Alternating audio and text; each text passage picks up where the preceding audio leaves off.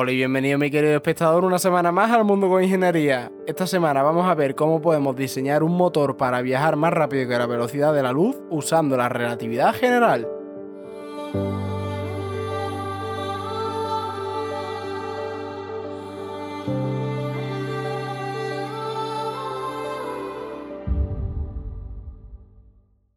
Seguro que has escuchado alguna vez eso de la velocidad de la luz que son unos 300.000 km por segundo, que para nosotros es una burrada, es el límite máximo de velocidad a la que se puede mover la masa, las ondas o la energía en nuestro universo. Ese límite a nosotros bien podría darnos igual, en nuestra escala nos importa poco, casi que es instantánea esa velocidad. No nos enteramos de cuando hablamos con nuestro vecino que vive en Australia por el móvil porque las ondas de radio que utilizamos para comunicarnos con el móvil viajan a la velocidad de la luz y es para nosotros casi instantáneo. No nos enteramos de cuando estamos viendo la retransmisión de un partido que se juega en China y lo estamos viendo en España porque en nuestra escala la distancia es tan pequeña que el tiempo que tarda la luz en traernos la señal es casi instantáneo. Pero en el universo la velocidad de la luz es muy muy lenta. La luz tarda un segundo y medio en llegar desde la luna a nosotros, 8 minutos en llegar desde nuestro sol hasta nosotros, y la luz que estamos viendo de estrellas o galaxias que están a 600 millones de años luz refleja lo que fueron esas estrellas y galaxias hace 600 millones de años, cuando los dinosaurios todavía habitaban la Tierra. Reflexiona sobre esto porque si miras al Sol, lo que estás viendo es una imagen pasada del Sol de hace 8 minutos. Cuando miras a la estrella lo que estás viendo es una imagen pasada del universo que te rodea. Entonces, observar el universo es ver lo que fue, pero no lo que es porque la luz tarda tanto en traernos la señal de lo que eran esas galaxias que estamos viendo su pasado remoto. Entonces este límite cosmológico que nos impone el universo de una velocidad máxima, siendo una velocidad como la velocidad de la luz tan lenta para viajar por el universo, es un verdadero problema. Si quisiéramos viajar por el cosmos y supongamos que podemos llegar a la velocidad de la luz, que también es mucho suponer, nos sería inviable en escala temporal, si quisiéramos visitar la estrella más cercana al Sol, que es Alpha Centauri, que está a 4 años luz de distancia, tardaríamos 4 años viajando a la velocidad de la luz. Pero para visitar galaxias que estén a mil millones de años luz de distancia de nosotros, tardaríamos miles de millones de años. Sería completamente inviable. Entonces lo que vamos a hacer hoy es ver formas que nos permite la teoría de la relatividad de viajar más rápido a la velocidad de la luz sin romper ninguna ley física, pero primero para entender esto tenemos que entender por qué no se puede viajar más rápido a la velocidad de la luz y qué es la teoría de la relatividad. ¿Qué es eso que todo el mundo dice, de lo que todo el mundo habla, pero que muy poca gente explica? Hoy en este episodio te vas a enterar. Estamos en el siglo XVI y 2000 años después de que Aristóteles dijese que el movimiento siempre era absoluto, llegó Galileo y tiró todo patas abajo. Llegó Galileo y postuló el principio de relatividad. La palabra relatividad viene de que el movimiento siempre es relativo, de que el movimiento no es absoluto y no existen ni velocidades absolutas ni reposo absoluto.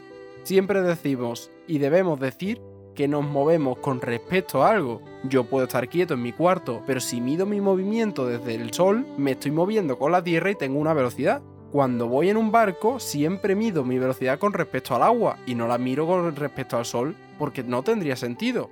Pero mi velocidad cambia dependiendo del marco de referencia en el que yo la esté midiendo. Entonces el principio de relatividad de Galileo establece esto y es gracias a este nombre por el cual se conoce la teoría de la relatividad. Pero los científicos del siglo XIX se dieron cuenta de una cosa extrañísima. La luz siempre se movía a la misma velocidad independientemente del marco de referencia en el que la midiésemos. Un ejemplo que me gusta poner para que entiendas esto es el de la cinta transportadora y el puntero láser. El principio de relatividad de Galileo decía que, dependiendo del marco de referencia en el que midamos los objetos y la velocidad a la que se mueven, se mueven a una velocidad u otra. Imagínate que tú eres un espectador que está en reposo en una silla viendo una cinta que se mueve a 5 metros por segundo. Las personas que vayan en esa cinta, para ti, se moverán a 5 metros por segundo. Pero imagínate que hay una persona también en esa cinta que está corriendo para ella a 3 metros por segundo. Tú verás que esa persona se mueve a una velocidad de 8 metros por segundo, la velocidad de la cinta más la velocidad a la que corre. Pero las personas que van en la cinta ven cómo esa persona se mueve a 3 metros por segundo, porque ellos ya se mueven con la cinta a la velocidad original de 5 metros por segundo. Dependiendo de dónde esté el observador, la velocidad de cada persona es distinta y depende del marco de referencia en el que nos estemos fijando. Pero lo que se dieron cuenta entonces los científicos del siglo XIX es que independientemente de dónde midiésemos la velocidad de la luz cogiendo un puntero láser, si lo hacíamos desde el reposo desde el suelo o si nos montábamos en la cinta, la velocidad que tenía ese haz de luz era siempre el mismo. No ocurría que se sumaba la velocidad de la cinta a la velocidad que tenía el haz de luz si iba montado el que portaba el haz de luz en la cinta. La velocidad de ese haz era independiente del sistema de referencia del que la midiésemos, y esto rompía el principio de relatividad que estableció Galileo en el siglo XVI. Entonces, ¿quién tenía razón? ¿Galileo en el siglo XVI cuando demostró el principio de relatividad? ¿O los científicos del siglo XIX cuando vieron que la luz, su velocidad, era absoluta y no dependía del marco de referencia? Entonces llegó el protagonista de nuestra historia, Albert Einstein, y encontró la solución a este problema. Si te acuerdas, Galileo en el siglo XVI estableció el principio de relatividad, pues Einstein en 1905 propuso la teoría de la relatividad especial. Consiguió solucionar el problema demostrando que las velocidades son todas relativas excepto una, la velocidad de la luz, que es independiente del sistema de referencia en el que la estemos midiendo. La luz siempre se mueve a la misma velocidad independientemente desde donde la miremos. Esto hacía que se modificase por completo los conceptos que nosotros teníamos de velocidad y de tiempo y de espacio. Si fueran como los que tenemos nosotros tradicionalmente, que existe un único tiempo y existe un único espacio, no habría velocidad absoluta. Pero sí la hay y es la velocidad de la luz. Entonces espacio y tiempo tienen que cambiar a nuestra percepción y tienen que ser otra cosa. La teoría de la relatividad especial implica que el espacio y el tiempo son relativos. El tiempo no fluye igual para todas las personas, no fluye igual para todos los observadores. Depende de la velocidad a la que nos movamos.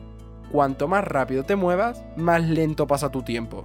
Al igual ocurre para la distancia. La distancia es relativa. Cuanto más rápido nos movemos, más se contrae el espacio un objeto que mide 50 metros en la Tierra en reposo, si nos movemos a una fracción muy alta de la velocidad de la luz, puede contraerse hasta medir unos 20 metros. Se contrae 30 metros dependiendo de la velocidad a la que se mueva ese objeto y a qué fracción de la velocidad de la luz se mueva. Pero la teoría de la relatividad rompía algo mucho más profundo. Rompía el principio de simultaneidad. El principio de simultaneidad es muy sencillo de entender. Si un observador A ve un suceso en un instante de tiempo, el observador B debe ver ese suceso en el mismo instante de tiempo independientemente del marco de referencia en el que esté, independientemente de la velocidad a la que se mueva. Pero la relatividad especial de Einstein nos decía que el tiempo era relativo, que no fluía igual para todos. Entonces la simultaneidad también es relativa. No nos podemos poner de acuerdo de cuándo ocurrió algo porque depende del marco de referencia en el que nosotros estemos y la velocidad a la que nos estemos moviendo. Pero si no nos podemos poner de acuerdo de cuándo ocurrió algo, ¿cómo vamos a conservar el principio de causalidad que es el principal problema? La causalidad es en realidad muy sencilla de entender, es causa-efecto. Yo solo puedo matar a un niño si los padres de ese niño habían nacido antes. Pero la teoría de la relatividad especial, como el tiempo relativo y la simultaneidad también es relativa, un observador que se mueve a una cierta velocidad podía ver que ese niño había nacido sin que los padres lo hubieran tenido, cosa completamente absurda. Pero Einstein volvió a salvarnos y demostró que la velocidad de la luz no solo es la velocidad absoluta del universo, sino que es la velocidad máxima del universo. Y entonces salvaba completamente el principio de causalidad. Vamos a hacer un breve repaso de todo lo que llevamos para terminar de entender todo lo que hemos visto y que no se te olvide que lo asimiles mucho mejor. Hemos dicho que en el siglo XVI Galileo estableció la relatividad del movimiento, que el movimiento siempre es relativo, dependiendo del marco de referencia en el que lo estemos midiendo, que no existían velocidades absolutas y que no existía tampoco el reposo absoluto. Esto es lo que se conoce como el principio de relatividad de Galileo. Pero los científicos del siglo XIX se dieron cuenta que la luz se comportaba de manera extraña y que siempre tenía la misma velocidad independientemente del marco de referencia en el que la midiésemos. Entonces, o la velocidad de la luz no era absoluta y los científicos del siglo XIX están equivocados, o Galileo se equivocaba y el principio de relatividad no era correcto y sí existían velocidades absolutas. Entonces llegó Einstein y con la teoría de relatividad especial demostró que Galileo estaba en lo correcto y que las velocidades eran relativas y que los científicos del siglo XIX también estaban en lo correcto y que la velocidad de la luz era la única velocidad del universo absoluta. Esto implicaba que el tiempo era relativo, el espacio era relativo y la simultaneidad de los sucesos también es relativa dependiendo de la velocidad a la que se muevan los observadores. Este último hecho, el de la simultaneidad, acarrea el problema de que la causalidad, la relación causa-efecto, no se conserva. ¿Cómo podemos ponernos de acuerdo de cuándo ocurrió una cosa y cuándo ocurrió una cosa antes que otra? Pues Einstein solucionó este problema demostrando que la velocidad de la luz no es solo la única velocidad absoluta en el universo, sino que es la velocidad máxima a la que se puede viajar en el universo. Entonces estamos en que Einstein había demostrado que existía una velocidad absoluta y máxima en el universo, la velocidad de la luz. Pero teníamos un problema. La teoría gravitacional que nosotros teníamos, que era la de Newton, violaba este principio que había demostrado Einstein en la teoría de la relatividad especial. Newton cuando demostró su teoría de la gravedad pensó que la gravedad era instantánea. Entonces Einstein para solucionar este problema y crear una teoría gravitacional que fuese acorde con lo que había demostrado en la teoría de la relatividad especial, trabajó en la teoría de la relatividad general que demostró entre 1905 y 1915. ¿Cómo lo hizo? Pues se basó en el principio de equivalencia de Galileo. Como ves, este hombre se basó en el principio de relatividad de Galileo para la teoría de la relatividad especial y en el principio de equivalencia para la teoría de la relatividad general. El principio de equivalencia de Galileo dice que si yo suelto dos objetos desde un edificio, sin que haya rozamiento con el aire, esos objetos van a llegar al suelo en el mismo instante de tiempo. Einstein se dio cuenta que este principio de equivalencia significa que las trayectorias que siguen los objetos cuando hay gravedad son una propiedad del espacio y no del propio objeto. Por tanto, el espacio, como los objetos cuando se mueven en presencia de gravedad, siguen trayectorias elípticas, parabólicas o hiperbólicas, es curvo. Einstein, por tanto, demostró que el espacio se curva en presencia de objetos con masa, y que las trayectorias que siguen los objetos que se mueven en ese espacio curvo son curvas. La teoría de la relatividad general de Albert Einstein no es más que una mejora de la teoría gravitacional que teníamos de Isaac Newton. Isaac Newton en el siglo XVII postuló su teoría de la gravedad en la que pensaba que la gravedad era instantánea, pero como Einstein demostró que la velocidad máxima y absoluta en el universo es la velocidad de la luz, la velocidad a la que se expandía y se propagaba la gravedad no podía ser instantánea. Entonces tenía que corregir este error y lo corrigió en la teoría de la relatividad general, que es nuestro modelo actual de gravedad. Y la gravedad en sí misma es una manifestación de la geometría distorsionada del espacio-tiempo. Un poco locura, pero es así. Yo entiendo que ahora mismo estés hasta las narices de mí, déjame ya de espacio curvo, déjame ya de tiempo curvo, déjame ya de tiempo relativista, de que el espacio se distorsiona con la velocidad, con la masa, con la energía. Déjame en paz. Pero yo te recomiendo que te quedes porque aún queda la guinda final del pastel. El toque final que va a hacer que te explote completamente la cabeza. Hemos dicho que la relatividad general es nuestra teoría moderna que explica la gravedad.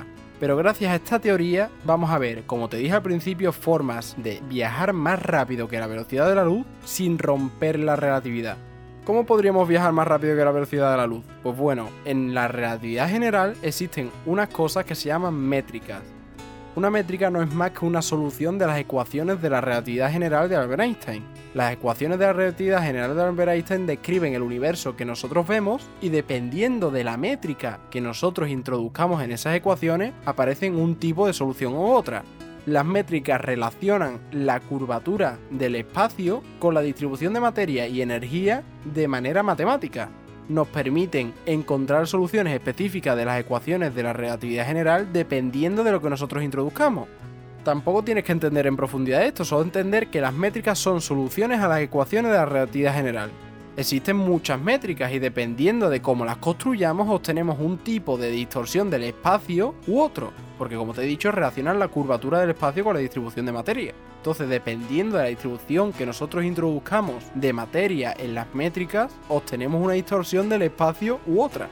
Como te he dicho, existen muchas métricas y muchas soluciones de las ecuaciones de la relatividad general. Una de las más famosas es la conocida como los puentes de Einstein-Rosen, que son los agujeros de gusano como los conocemos en ciencia ficción.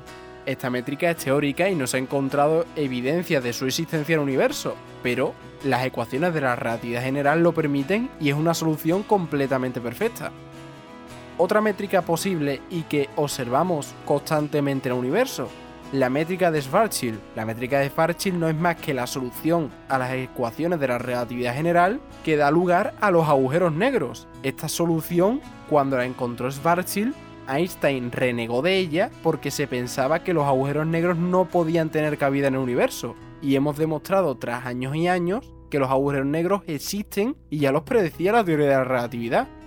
Seguro que has escuchado eso también de el universo está en expansión. Pues la métrica de Friedman, Lemaitre, Robertson, Walker, que es una solución de las ecuaciones de campo de la relatividad general, predecía un universo en expansión. Entonces la relatividad general nos estaba dando constantemente claves de lo que es nuestro universo y de cómo se comportaba. Los agujeros negros, la expansión, los puentes de Einstein-Rosen que son teóricos pero que se cree que son posibles. Y otra solución de las ecuaciones de campo de la relatividad general, que es la que te voy a contar ahora, que nos permite movernos por el espacio sin movernos, que es en la que se basa el motor de curvatura Gruap. La métrica Alcubierre es otra solución de las ecuaciones de campo de la relatividad general, y nos dice que nosotros podemos movernos por el espacio sin movernos porque si cogemos el espacio que tenemos delante en la nave y lo contraemos, y cogemos el espacio que tenemos detrás en la nave y lo expandimos, aunque nosotros no llevamos velocidad, el espacio propio y la curvatura es la que nos mueve.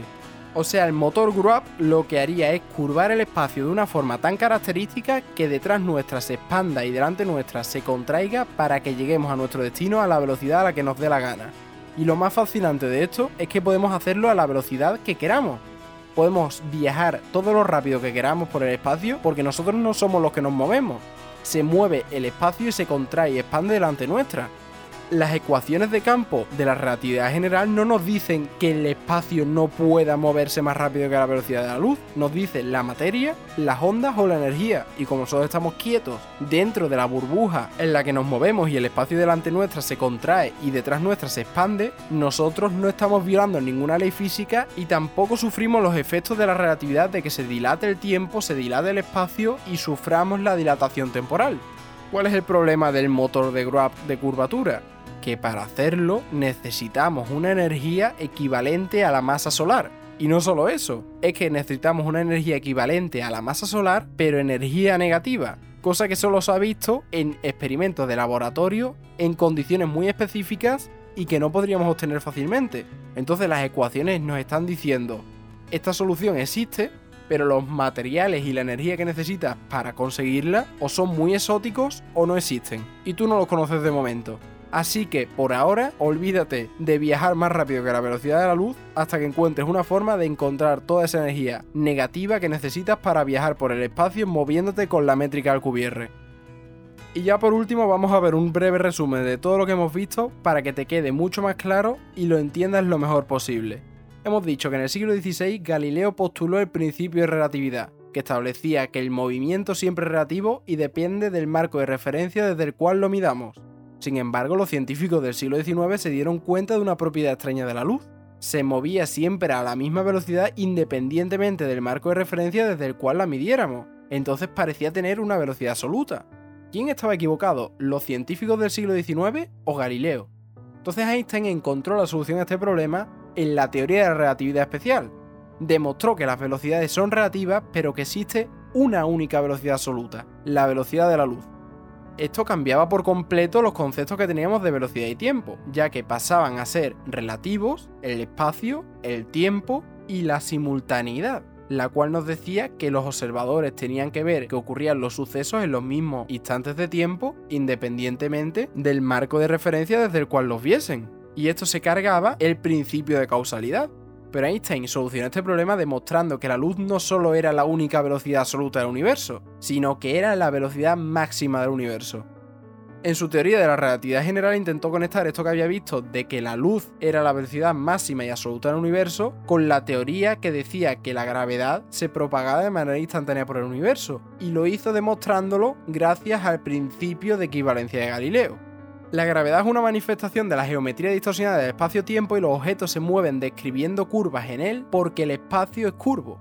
Entonces, ¿cómo podemos viajar más rápido que la velocidad de la luz? Hemos visto que las métricas nos ofrecen soluciones a la teoría de la relatividad general, como los puentes de Einstein-Rosen, los agujeros negros o la expansión del universo. y la métrica de Alcubierre nos permite crear el motor de curvatura Grab que contrae el espacio que tenemos delante y lo expande detrás para nosotros llegar a nuestro destino sin movernos. Pero el problema es que el motor que necesitamos para crear esta curvatura del espacio necesita una energía equivalente a la del Sol pero negativa, lo cual de momento no podemos obtener. Y así por fin puedo decir hasta aquí el episodio de hoy. Espero que te haya gustado, que hayas disfrutado de esta explicación de la teoría de la relatividad, que hayas aprendido lo máximo posible. Aunque entiendo que es complicado porque intentar explicar esto y sobre todo entenderlo en 20 minutos es una tarea imposible, ya que se pegan años y años explicándolo en la carrera de física y muchos apenas lo entienden y que hayas disfrutado sobre todo, que te hayas enterado de cómo podemos viajar a otras galaxias sin movernos, comprimiendo y expandiendo el espacio, pero los requerimientos que tendríamos son ahora mismo físicamente imposibles.